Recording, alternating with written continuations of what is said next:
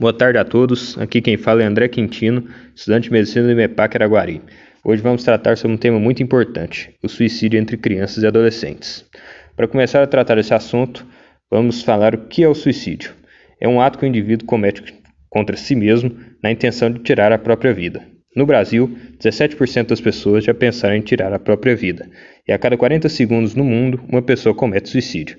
A cada 3 segundos, uma pessoa faz uma tentativa de suicídio. O suicídio é o desfecho de diversos fatores, entre eles psicológico, fatores psicológicos e biológicos, inclusive genéticos, culturais e socioambientais.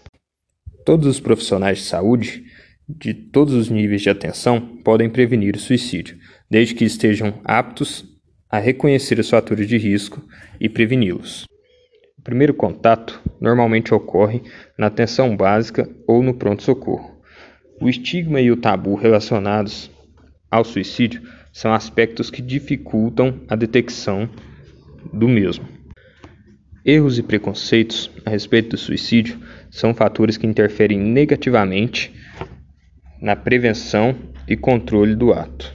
Os principais fatores de risco são tentativas prévias de suicídio e doenças mentais. Outros fatores de risco são a desesperança, desespero, desamparo e impulsividade. A idade e o gênero também estão ligados ao suicídio, sendo que em homens acontece três vezes mais do que em mulheres.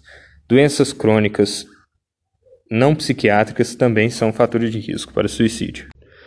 Há também como fatores de risco eventos adversos na infância e na adolescência, história familiar e genética. Erros e preconceitos vêm sendo historicamente repetidos, contribuindo para a formação de um estigma em torno da doença mental e do comportamento suicida. O estigma resulta de um processo em que pessoas são levadas a se sentirem envergonhadas, excluídas e discriminadas. Agora vamos falar sobre alguns mitos e verdades que estão em torno do suicídio.